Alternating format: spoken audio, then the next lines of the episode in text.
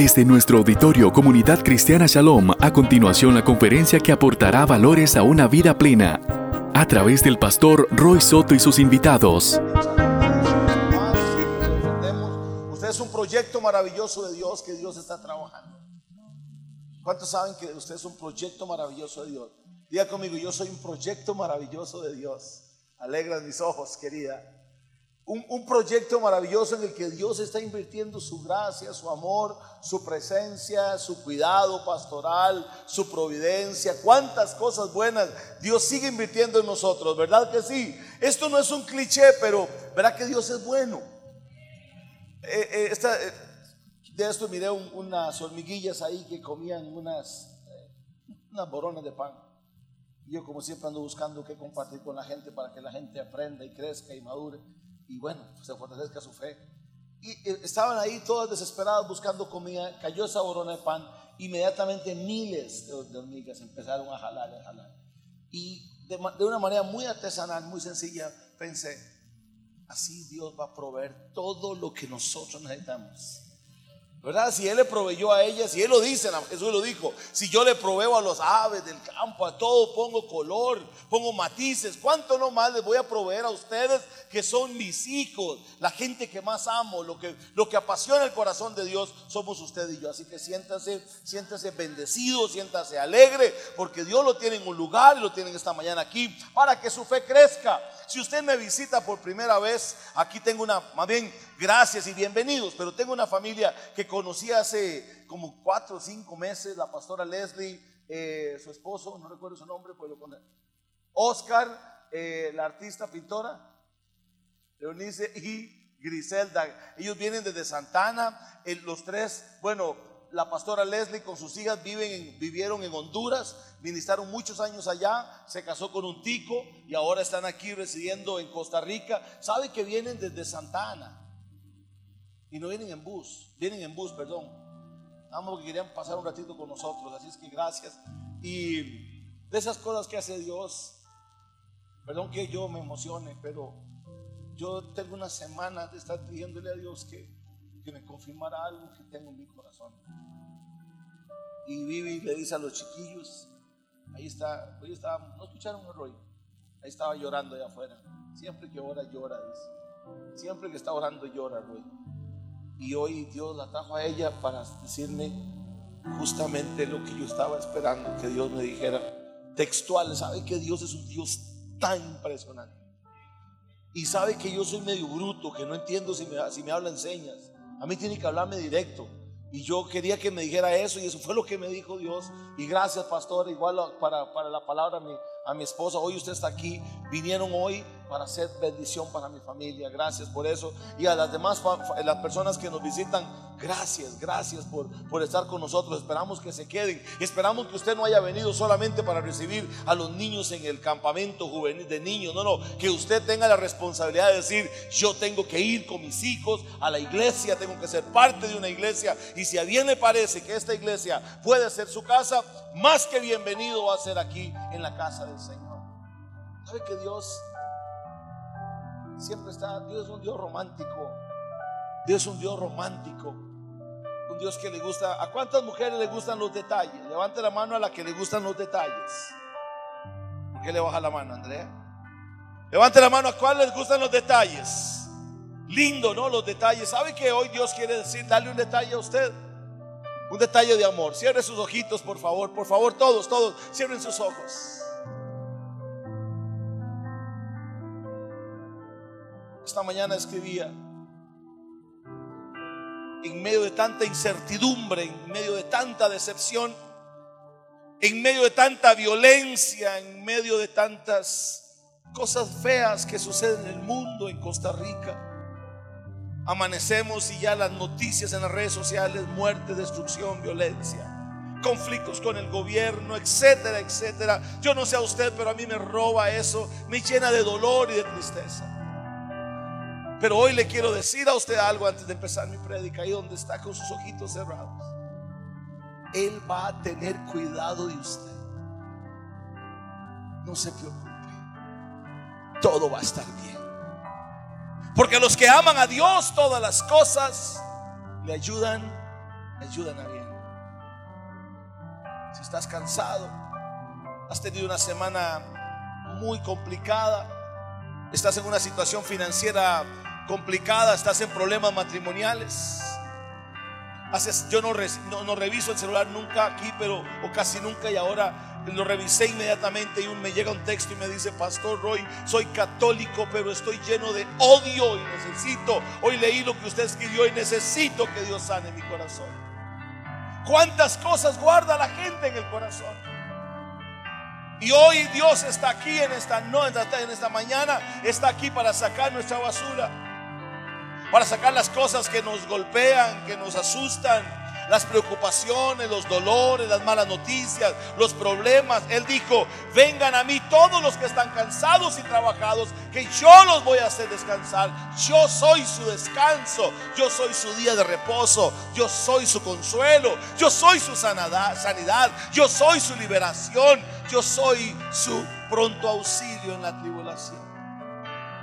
Así que no tengan miedo, todo va a estar bien, todo va a estar bien. Todo va a estar bien con respeto, si tiene a alguien, ponga la manita sobre el hombro y dígale, todo va a estar bien. Dígaselo, todo va a estar bien.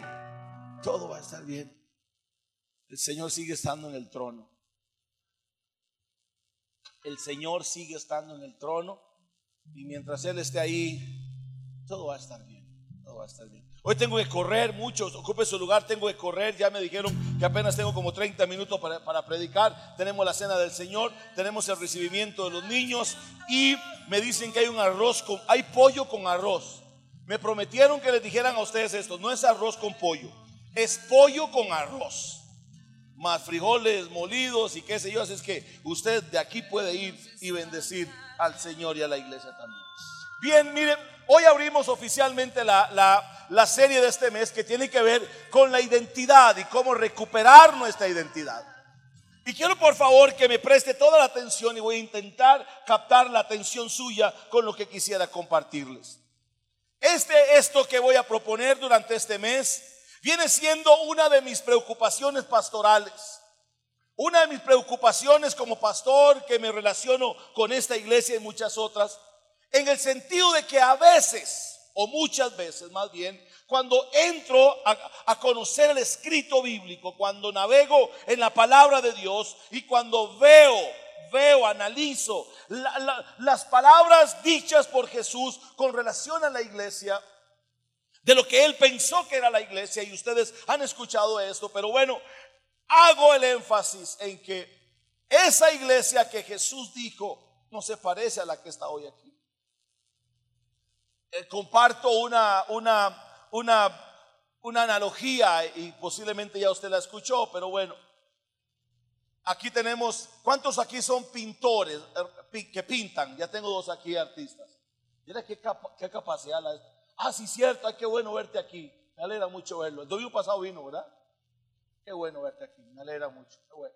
¿Alguien más es pintor?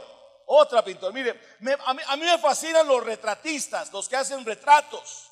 Estos tipos, estas personas son maravillosas. Ahora que estuve en Cuba la semana pasada, llegué a un restaurante a comer y estaba ahí sentado. E inmediatamente, no habían pasado cinco minutos, cuando llegó una señora con, una, con, una, con un retrato mío. Yo no se lo había pedido, nada más me lo quería poner ahí. Obviamente ella quería que yo se lo comprara. Y yo me quedé viendo y dije, qué guapo que el Señor. ¿Cómo bendijo el Señor a la hermana Vivi? Yo me pensé eso, ¿cómo el Señor bendijo a Vivi con este galán? No, no, de verdad, ¿qué capacidad tenía a mano alzada? A mano alzada hizo eso. A ver, si usted va a pagar por un retrato, si usted va a pagar por un retrato y usted tiene al retratista enfrente a usted y él le dice a usted, bueno, yo voy a hacer el retrato, quédese enfrente de mí.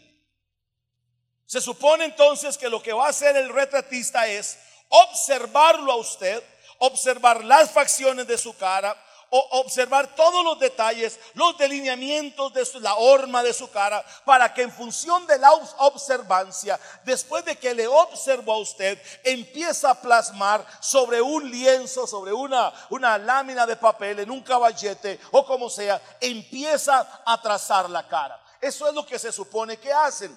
Pero ahora imagínese usted que usted está ahí y le dice al retratista, hágame, por favor hágame un retrato. Usted espera esta atención, usted espera que el retratista le observe, pero resulta que el retratista redirecciona su mirada para otro lugar y empieza a dibujar. Y usted ve, usted está enfrente, pero él está viendo a otro. ¿Qué puede pasar? ¿Qué piensa usted que va a pasar? Usted dice, no, no creo que tenga tanta capacidad para este hombre haberme grabado, grabase la, imagen mía fotográficamente y ahora resulta que, que ya me tiene. No, sorpresa, al final el Señor le dice, mire, mire, ya está su retrato. Y usted todo animado porque se lo va a regalar a la suegra, porque la suegra lo quiere mucho a usted y quiere que los suegros lo pongan en la refrigeradora para que ore por usted todos los días. Eso es el supuesto. Resulta que le da el retrato, sorpresa. Ojos azules. Leo Álvarez con ojos azules. Macho, y véalo, este es morrón. Usted dice, ¿qué pasó aquí, Señor? Yo a usted le pagué, le dije que yo quería un retrato mío. Esto que está aquí no se parece a lo que yo quería.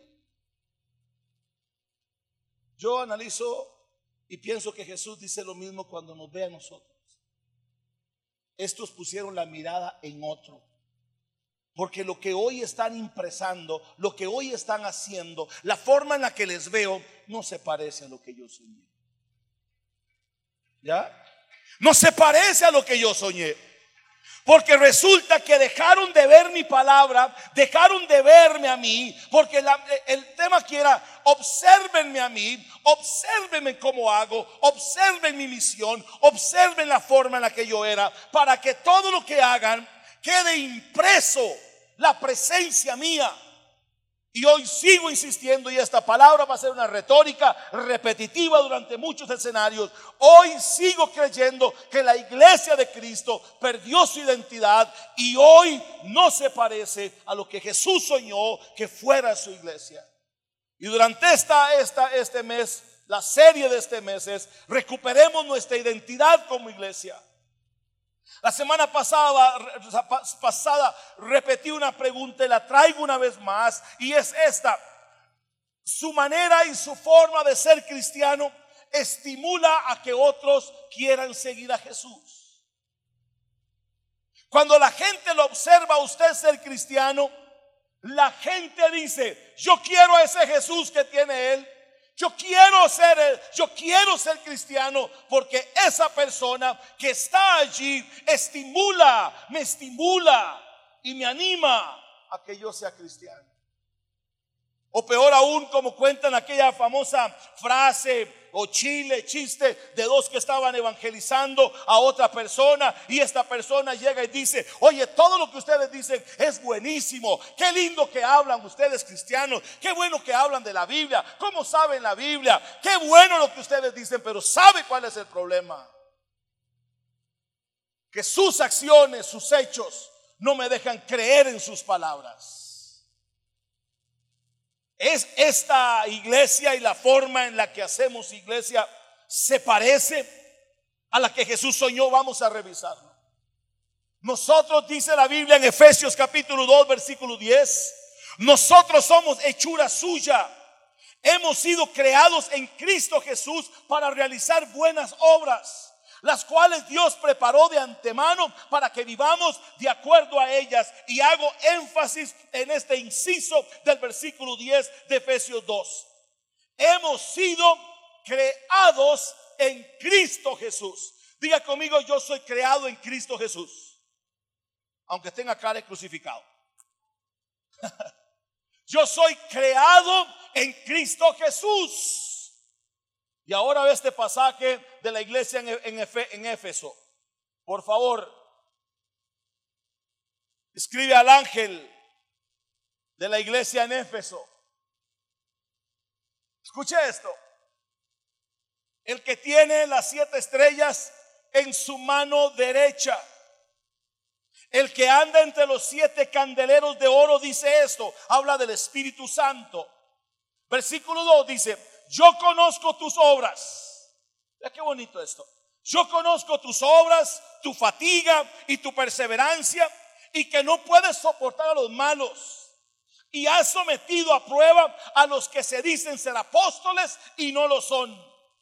y has sufrido por mi nombre y no has desmayado. Levante la mano. ¿Cuántos honestamente les gustaría que eso que dice este pasaje lo dijeran de usted? Oye, mira, bueno, ha perseverado, soporta a los malos, se ha sometido a, prueba. Oiga, esto hay que hacerlo. Ha sometido a prueba a los que se dicen ser apóstoles. Por eso es que hay que ponerlos. Dice, tienen perseverancia, han sufrido por mí, por la liga. Ah, no, perdón, eso no dice me salió. Han sufrido por mi nombre y no han desmayado. Eh, eh, el Espíritu de Dios, Dios le está diciendo al pastor de la iglesia en Éfeso, ustedes tienen todas estas cosas tan buenas, qué bueno, pero esto es buenísimo. Pero tengo algo contra ti, tengo algo contra ti que has dejado tu primer amor. Recuerda por tanto de dónde has caído y arrepiéntete.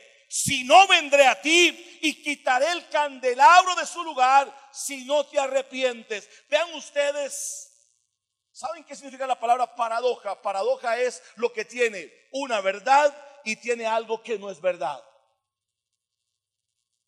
¿Ves qué paradoja?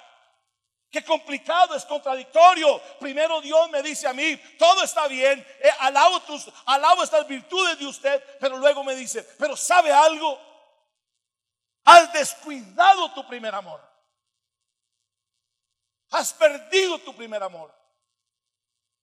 Dice, si usted no se arrepiente y vuelve a hacer las cosas que desde el principio hacías, voy a venir y voy a quitar de usted el candelabro. Y el candelabro aquí es sinónimo de la presencia del Espíritu Santo.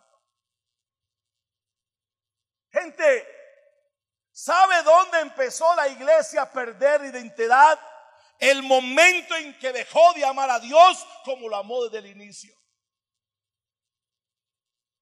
¿Saben cuándo perdió la iglesia y perdió usted? Empezó a degenerarse y empezó a perder identidad. Y hoy no te pareces a lo que Cristo espera. Es que perdiste amor. Amor por Él y por su causa. Note, Dios alaba las cosas buenas de la iglesia, pero le reprende y le dice, ¿sabe algo? Estoy celoso. De eso prediqué domingos atrás. ¿Sabe algo? Estoy celoso. Ya no me amas como antes. Esposos, ¿alguna vez la doña le ha dicho a usted? Es que ya no es como, ya no es como antes. Mujeres, levanten la mano. ¿Cuántas de ustedes extrañan los chocolates, los detalles, los poemas, las cartas que su marido le decía? A ver, sáquese el clavo, aquí nadie le va a pegar. Levante la mano. Usted no. Usted no vive. Ah, no, en serio, en serio, ¿cuántas? Usted lo extraña. Levante la mano, mi amor, ahora hablamos. ¿Quién más extraña esos detalles? Nadie. Oye, por Dios, qué hombres esposo, ustedes son lo mejor, le cumplen a su esposa. No, no es cierto. Hay cosas que yo de novio hacía que ahora dejé de hacer. Y sabe que en el fondo el corazón de Dios esta mañana se levanta aquí para decirle, ¿sabe algo? Usted puede haber perseverado, puedes tener 30 años, puedes tener 5 años, puedes haber pasado muchas cosas, pero si no me vuelves a amar como yo quiero que me ames, yo voy a venir y voy a quitar de usted el Espíritu Santo. Vuelve a hacer las primeras cosas. ¿Sabe qué dice Dios? Vuelvan a ser románticos, vuelvan a ser detallistas. Y no voy a entrar en este detalle eh, de manera específica, solamente lo voy a hacer de manera general, recordándole cosas que antes hacíamos. A ver, ¿cómo eran nuestros primeros años de cristianismo? ¿Recuerdan qué hermoso? ¿Quién se identifica conmigo en eso? Oye, mire, yo tengo gente aquí que cuando llegaron a esta iglesia, mire, era un gozo. Mire, era todos los días en la iglesia, cuánta cosa había. Ellos estaban metidos sirviendo, lavando, cocinando, aportando, siendo parte. ¿Y sabe qué pasa con el tiempo? El tiempo nos corrompe, nos insensibiliza, nos quita nuestra pasión y nos convertimos en simplemente religiosos de domingo. Hoy el Señor sabe qué quiere decirle. Yo vengo a pedirle, vuelve a hacer las primeras cosas. Le voy a dar permiso a que le pegue un pellizquito al que está a su y le diga, el pastor lo esperó hoy a las 8 de la mañana en el ayuno congregacional. A ver, ¿dónde estaba usted? ¿Dónde estaban ustedes? Hoy a las 8 de la mañana yo esperé ver este grupo en ayuno y oración aquí. Ah, pero ¿sabe qué sucede? Y aquí va mi jalada de orejas. ¿Sabe qué sucede? Cuando empezamos en este caminar, cuando empezamos y nos enamoramos de la cruz, cuando Jesús sanó mi matrimonio, cuando Jesús me quitó el problema, cuando Jesús me sanó, veníamos las veces que era necesario y no nos importaba lo que había que hacer porque estábamos tan enamorados. Porque estábamos tan enamorados. Estábamos tan agradecidos con Él que no importaba si era en bus, si era en burro, en bicicleta, caminando, no importaba cómo. ¿Sabe algo, gente linda? Y no me tilde de, de, fatalista porque no lo soy, pero si le cabe a usted la reflexión a partir de que piense que yo soy fatalista, pues ahí le va. Las cosas se van a poner complicadas en estos días. Las cosas se van a poner complicadas y la fe de ustedes, la perseverancia, su carácter, su valentía, lo que has cultivado en Dios, en Dios y por Dios, se va a poner a prueba frente a las demandas que este sistema tiene, se van a poner a prueba. Así que en esta mañana vamos a empezar a rescatar nuestra identidad, volviéndonos a enamorar del que dio su vida en la cruz por mis pecados. ¿Ustedes creen que Él merece nuestro amor? Levante la mano. ¿Quién cree que Él merece todo mi amor? Todo mi amor. La iglesia se contaminó con muchas cosas que hoy la degradaron a tal punto que es irreconocible cuando se compara con la iglesia del primer siglo. Hablo de la iglesia que se describe en el libro de Hechos capítulo 12 en adelante. Hoy quiero plantearle dos opciones y quiero que analice con inteligencia cuál de las dos vas a abrazar y asumir con valentía. Escuche por favor. La primera opción que le facilito es, ¿quiere seguir siendo esa copia barata de la iglesia y del cristianismo. Sí uso palabras medias gruesas, pero es mejor hacerlo así con respeto. ¿Quieres seguir siendo esa copia barata de la iglesia y de cristianos? ¿O quieres asumir los cambios necesarios y volver a ser la iglesia que Jesús espera? ¿Quieres asumir los cambios necesarios? Y volver a ser la iglesia que Jesús espera, yo me caso con la número dos. Y haré todo lo que sea necesario como pastor de esta iglesia para que cada vez que se predique, cada vez que nos paremos aquí, usted reconozca que hay cambios que tienes que hacer porque Dios está buscando una iglesia que se sienta ardientemente enamorada de Él. Una iglesia a la que no hay que estarle diciendo venga al ayuno. Una iglesia a la que no hay que estarle diciendo levante las manos para adorar, sino que están tan enamorados que lo único que quieren es estar con Él y amarlo a Él y celebrarlo a Él.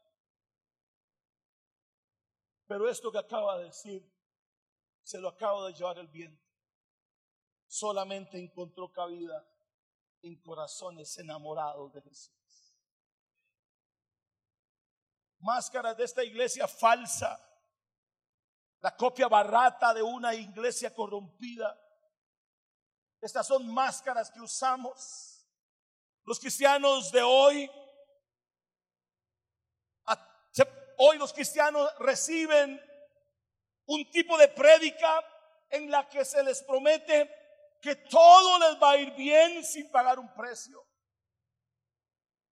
Le quiero decir algo con todo respeto. Si usted quiere que su matrimonio sea restaurado, sométase al proceso de Dios.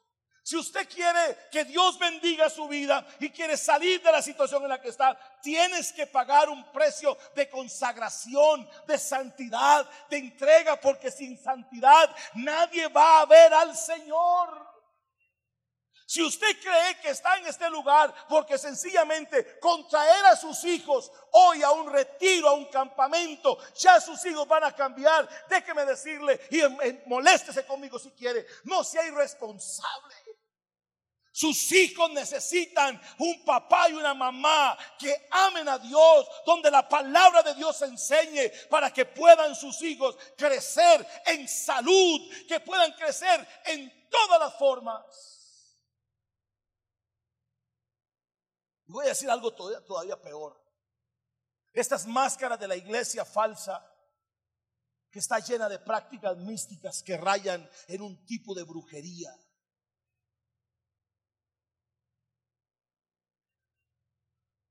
Escúcheme. Escuche lo que el Espíritu dice a la iglesia.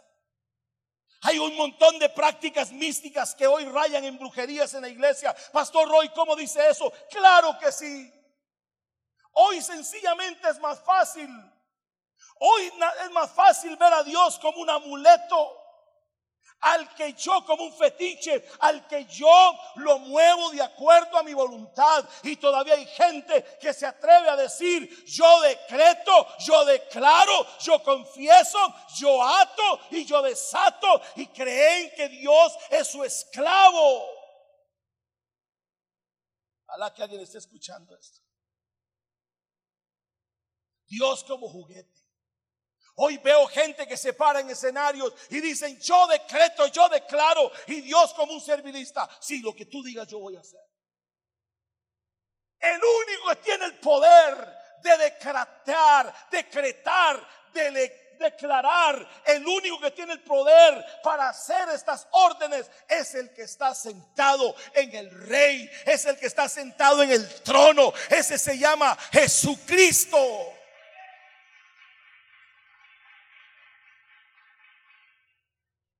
Así que si usted es parte de esta iglesia, que yo no lo escuche decretando y declarando, el único que hace eso es el Señor. Él sí tiene el poder para hacerlo. Y sabe que a la gente le gusta este tipo de cosas.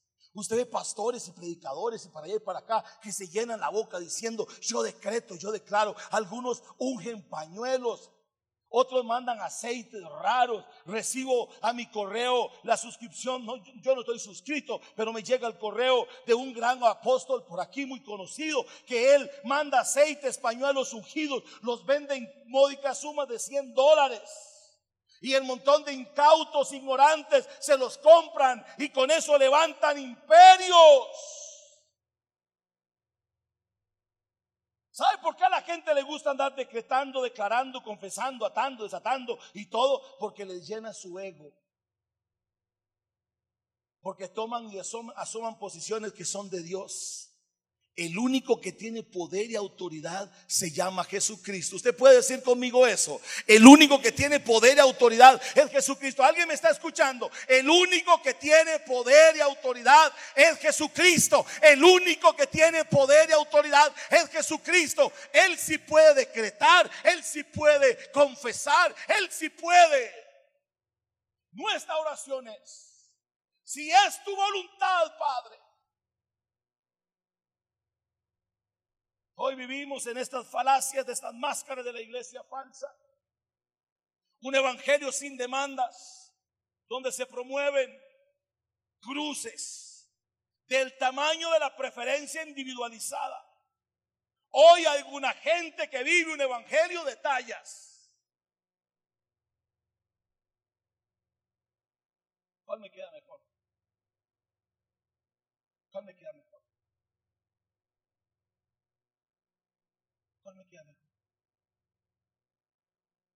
¿A cuál iglesia voy donde me permitan vivir como me da la gana? Donde, no se predique un evangelio real, donde se hable de que todo es pura vida, donde se hable de todo, donde puedo usar el celular para chatear y estar whatsappeando a la hora del culto. Yo espero no verlo usted en eso porque le voy a invitar a que deje este auditorio, porque este no es un, este no es un café internet. Y si usted lo considera así, busque un lugar o allá en el restaurante le damos internet gratis, así con y bendicen Un evangelio sin demandas, este evangelio tiene demandas. Cristianos que basados en los malos ejemplos financieros sustentan su avaricia para vivir de lo, para vivir de lo que la iglesia da, pero sin mostrar gratitud. Y nada dice amén. Una iglesia que levanta figuras sino a Cristo, una iglesia que se convirtió en un Hollywood moderno donde se figura y se trasciende por la moda, el maquillaje y el éxito social.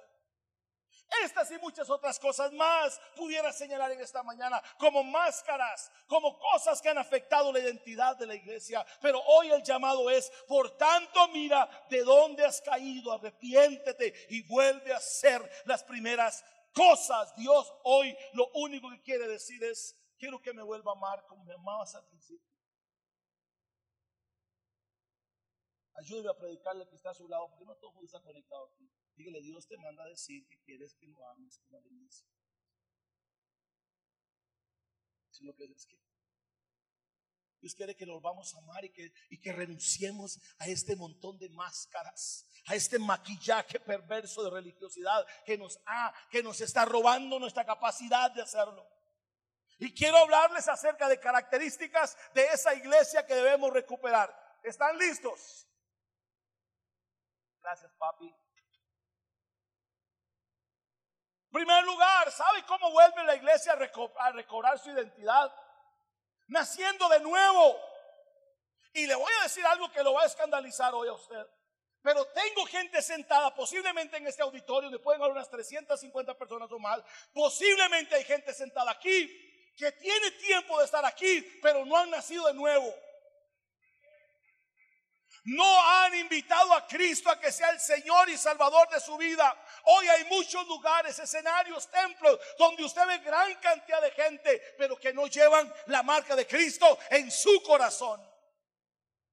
Si algo le falta hoy a la iglesia es que las personas que la conforman comprendan lo que significa nacer de nuevo mediante el arrepentimiento y la confesión y la aceptación de Cristo como el Señor y el Salvador de sus vidas.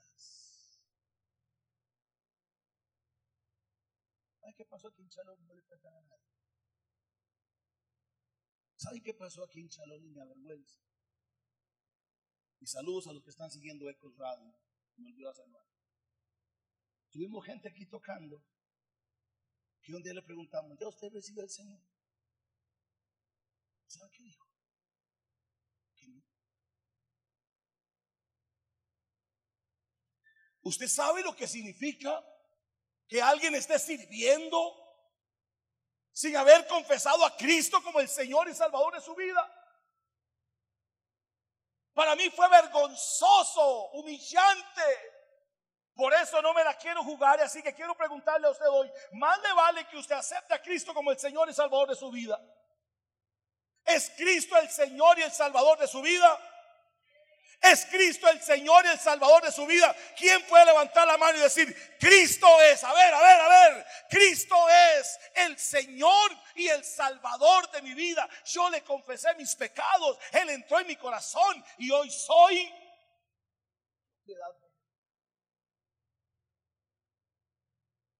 La iglesia tiene que volver a predicar del nacimiento nuevo y del arrepentimiento. Si usted está en esta mañana y no ha recibido a Cristo nunca y viene caminando en desobediencia, hoy le doy la mejor invitación de su vida. Hoy quiero presentarle a Cristo Jesús, el que murió en la cruz del Calvario por sus pecados, por su culpa, por su todo lo malo que usted hizo. Y lo único que le espera es que usted abra su corazón y le invite a que entre a su vida y le haga Señor y Salvador de su vida. Lo mejor que le puede pasar a usted hoy es que se lleve a Cristo para su casa. Vamos a recuperar la identidad cuando todos aquí vivamos en el arrepentimiento genuino. Vamos a recuperar nuestra identidad cuando veamos la presencia del Evangelio nos lleva a hacer y a tener cambios radicales. Tú no puedes ser el mismo. Aquí se pone la cosa complicada. Sí, recibe el Señor, pero bueno, sigue en la misma siguen las mismas mañas, viendo la misma porquería, hablando de la misma forma, vistiendo de la misma, la misma manera.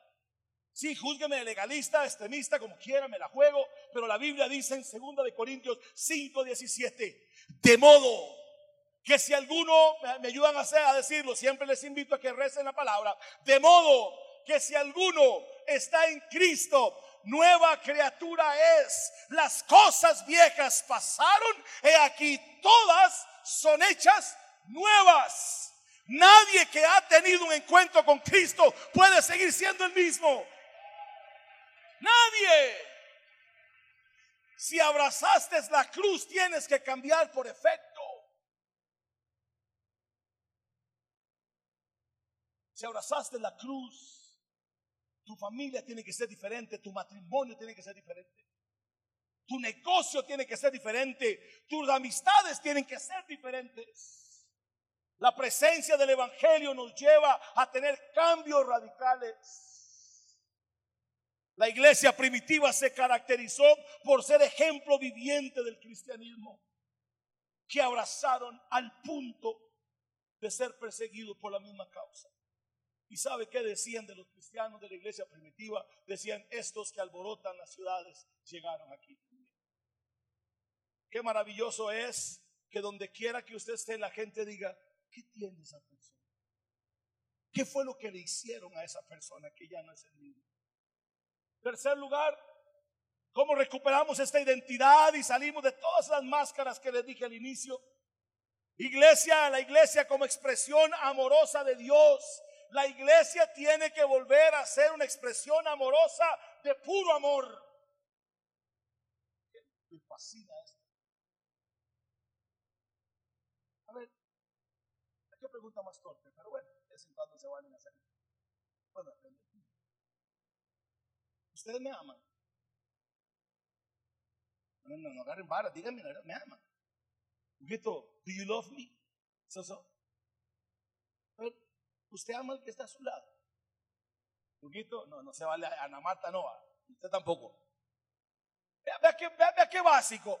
Hoy yo les estoy predicando a ustedes las cinco vocales del cristianismo. Le voy a decir algo. Si usted está aquí y tiene un problema con un hermano, y tiene resentimientos con un hermano, y estás guardando rencor con un hermano, estás en problemas para la vida eterna. No se engañe.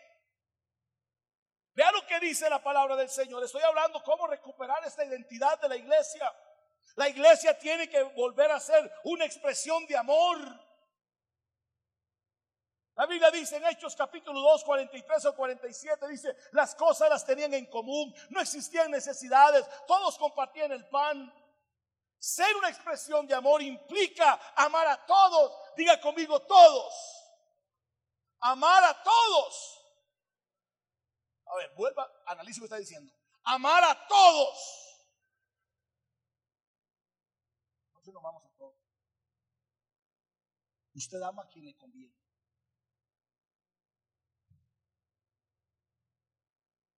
Nosotros amamos a los que moral y religiosamente se apuntan a con nosotros. ¿Estará la iglesia de hoy? ¿Estará la iglesia de Jesús hoy siendo un ejemplo de amor. Por favor, escúcheme. ¿Está la iglesia amando a la comunidad LGTBI? ¿Sí o no? Si usted no lo está amando, de nada le sirvió toda la cantadera que se echó antes.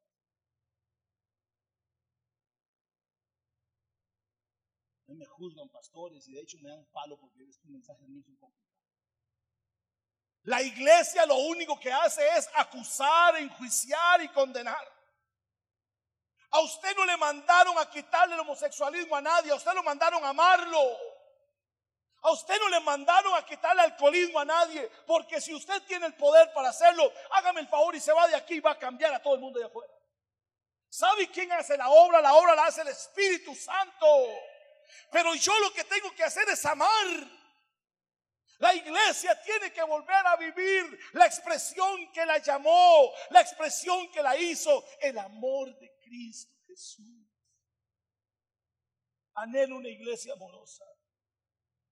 Anhelo una iglesia que viva la expresión de amor. ¿Y sabe por qué trae a colación la población LGTBI? Porque hoy sufren el descaro. Usted dice, ay pastor, pero usted no ve lo que están haciendo. Ay pastor, pero usted no ve que dicen que Dios es gay. Ay pastor, pero usted qué le pasa? Usted no ve como ese, esa caminata del orgullo gay, como andaban medios chingos, caminan medios afeminados. Y si alguien entrara al área chica de su mente y su corazón, y lo publicáramos en esta pantalla, ¿qué cosas veríamos? Hola. Todavía ellos tienen el orgullo de evidenciar públicamente lo que son. Los cristianos se sientan los domingos con cara de piadosos, alabando a un Dios que no conocen y todavía no le han entregado su corazón.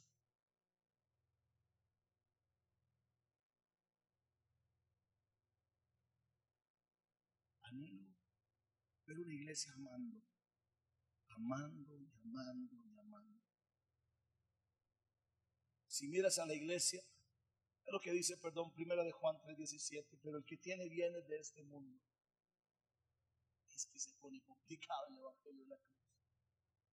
Pero el que tiene bienes de este mundo y ve a su hermano en necesidad y cierra su corazón contra él, ¿Cómo puede morar el amor de Dios en él? Hijitos, dice Pablo, dice Juan, perdón, hijitos, no amemos de palabra ni de lengua, sino de hecho y verdad. Amar no es lo que usted dice de mí, de lo que usted dice del otro, es lo que hace por él y por ella. ¿Sabe cuándo vamos a recuperar esta identidad? Cuando nos volvamos a amar unos a otros en amor. ¿Sabe que la Biblia dice, maridos, esposos, que si tenemos problemas con ellas, nuestras oraciones son interrumpidas?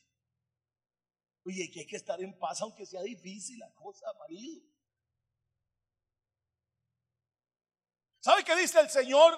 Y de esto se va a agarrar un montón de gente y se agarra mucha gente para nunca serle fiel a Dios económicamente. Dice, la Biblia dice que si usted tiene algo contra un hermano, no es la ofrenda. Entonces dice alguien, yo estoy muy bravo con todo, así que nunca le doy nada al Señor. así porque los ávaros de cualquier lado se agarran. Es hora en el nombre de Jesús de volver a vivir una expresión de amor. Yo sueño, imagínense qué hermoso hoy que terminemos este culto tomado de la mano, haciendo pacto diciendo, yo voy a velar por el vínculo del amor, voy a ser testigo del amor de Jesús a todos.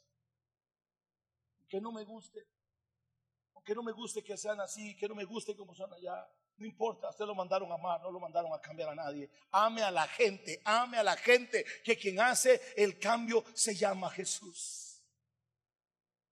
La identidad de la iglesia va a ser recuperada cuando todo lo que haga, todo lo que haga refleje a Cristo. Y vuelvo a traer a colación un punto medular de mi prédica de hace domingos atrás, una iglesia cristocéntrica. Todo lo que hace debe reflejar a Cristo. Su adoración tiene que reflejar a Cristo. Por favor, Kadosh, no es nada contra ustedes, por favor. Pero si los que están aquí no reflejan a Cristo y muestran nada más su talento humano, ya saben lo que hacemos. Si las bandas anteriores hacen eso y, se, muestra su talento, es eso lo que estamos dando. Si yo estoy aquí parado simplemente para hablar, para que me vean por lo bueno que soy para esto, ya estoy levantando mi propio altar. ¿Sabe qué deseo, anhelo? Que todo lo que hagamos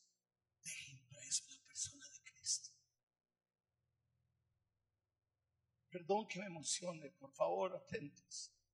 Hay un clamor desde el trono de Dios. Dios está pidiendo su lugar en la iglesia. Dios está pidiendo su lugar en la iglesia.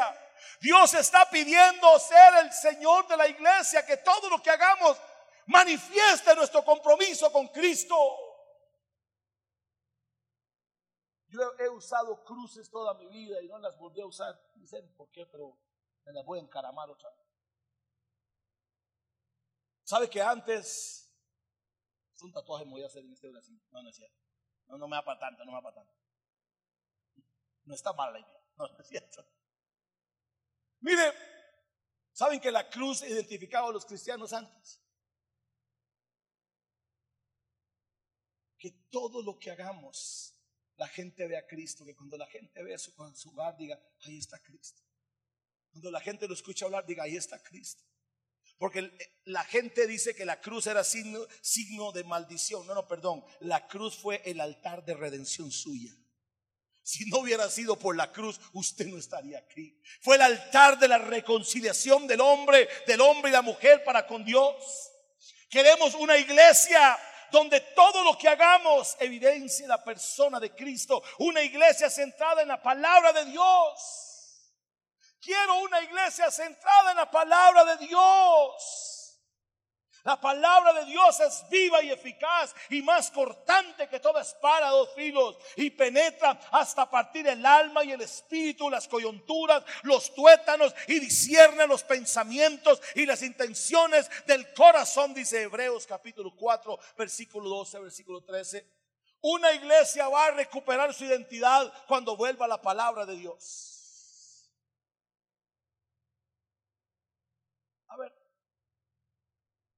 Si hoy llamamos a sus hijos y le preguntamos a sus hijitos, ¿cuándo fue la última vez que papi y mami leyeron la Biblia en casa? ¿Qué nos dirían?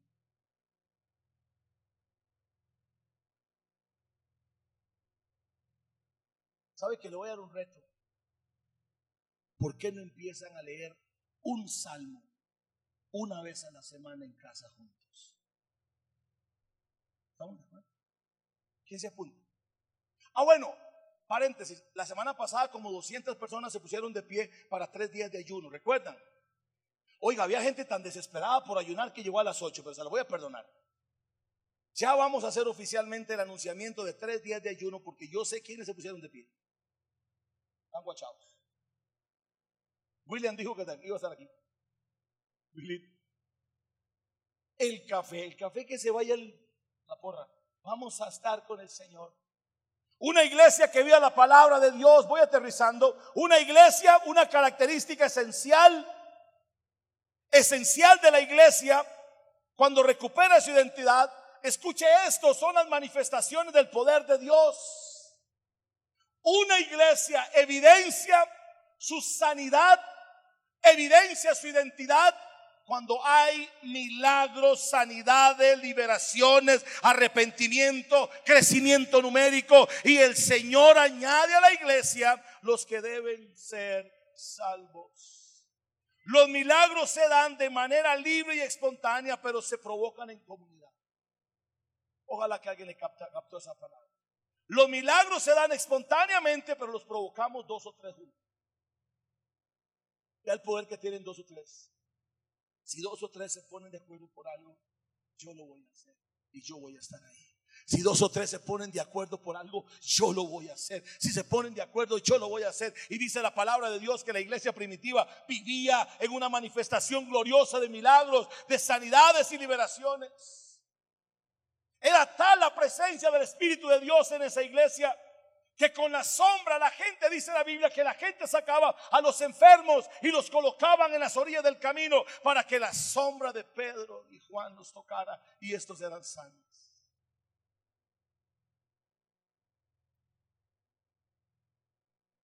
De verdad. Necesitamos, yo necesito gente conmigo, dispuesta a pagar el precio por los milagros. No puede ser posible que venimos a cantarle a un Dios de poder.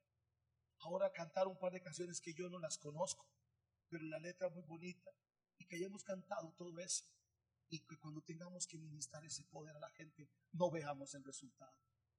Yo creo que hay poder en el nombre de Jesús. Y Jesús dijo, vaya y pongan las manos sobre los enfermos. Y van a poner las manos sobre los enfermos y serán sanos. Ordenarán a los que están cautivos por demonios. En el nombre mío yo les doy poder y autoridad de echar fuera demonios, de poner las manos sobre los enfermos. Y estos sanarán. Esta es una generación que necesita ver el poder de Dios.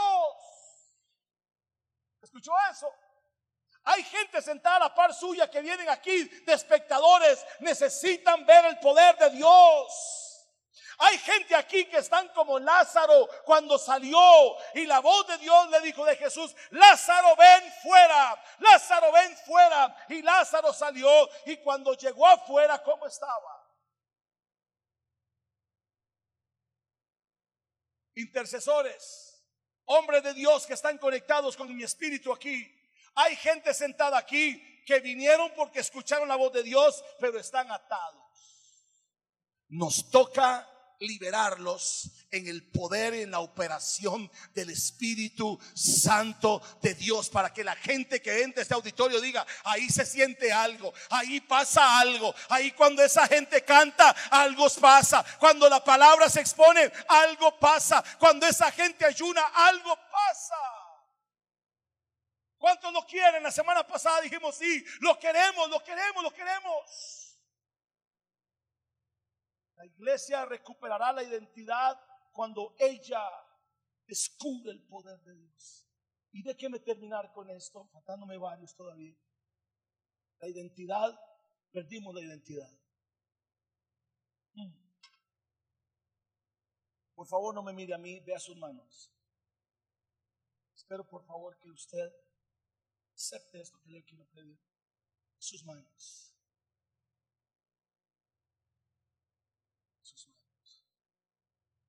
Usted es la única oportunidad que tiene alguien de recibir el poder de Dios. Por favor, le pido, por favor, haga reverencia. Si tiene que salir, mejor salga, pero no interrumpa lo que está pasando. Hay gente aquí a la que Dios le llamó. Gente a la que Dios le dio poder y autoridad en esas manos. Pero sabe que no se lo creen, todavía están navegando en la duda, todavía son incrédulos. Han visto a Dios de muchas maneras decirle, yo quiero usarlo, pero todavía siguen incrédulos. Esta es una mañana para que usted recupere su identidad.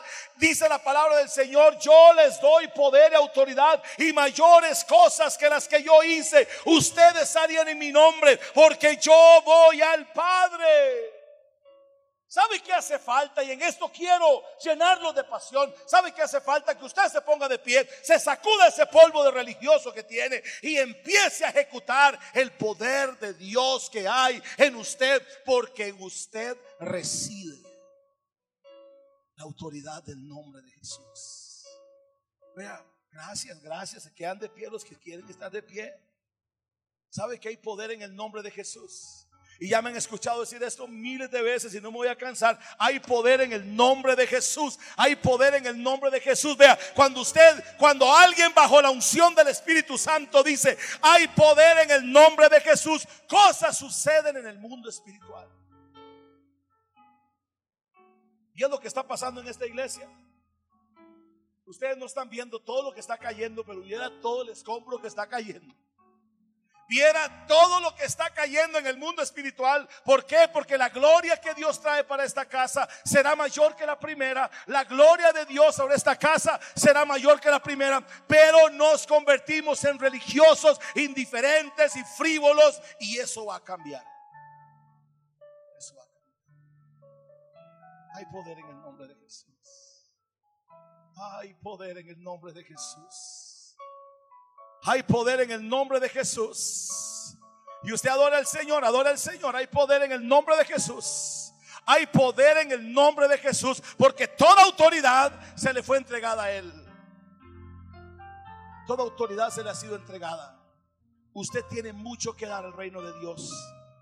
Y estás oxidado, estás quieto porque te hirieron, porque te golpearon, porque te decepcionaron. Y mejor dices, voy de vez en cuando a la iglesia para no entrar en compromiso. No te vas a escapar del llamado, no te vas a escapar. David le dijo a Dios, Dios, ¿a dónde me esconderé de tu espíritu? No puedes esconderte del espíritu de Dios y donde quiera que estés el Señor te va a perseguir. Vamos a hacer algo simbólico en hoy y luego vamos a tomar la cena del Señor. Todos los que quieran venir aquí a hacer circulitos, anillitos de oración de cuatro personas, dos y tres, dos y tres, perdón, dos, tres y cuatro, rápido, me ayudan. Dos, y si usted no siente hacerlo, quédese ahí, no hay problema. A mí no me, no me ofende que usted no quiera participar en esto. Dos, tres y cuatro, nada más, dos, tres y cuatro, nada más, unidos, círculo de oración. Vamos a, poner, eh, vamos a ponernos, este, la tecladista Yerling. Yerba, ayúdeme, amor, por favor. A ver, los demás que van a ser expectantes, ¿qué van a hacer los demás? A ver, todo el mundo concentrado. Vamos a orar, vamos a orar creyendo que Dios va a hacer milagros. Tómesen de la mano ahí en las sillas, haga algo. Hay hombres de Dios que necesito estar aquí. Hay hombres de Dios que tienen que estar Esta ha sido una conferencia más, tomada desde el auditorio principal de la comunidad cristiana Shalom, del pastor Roy Soto y sus invitados.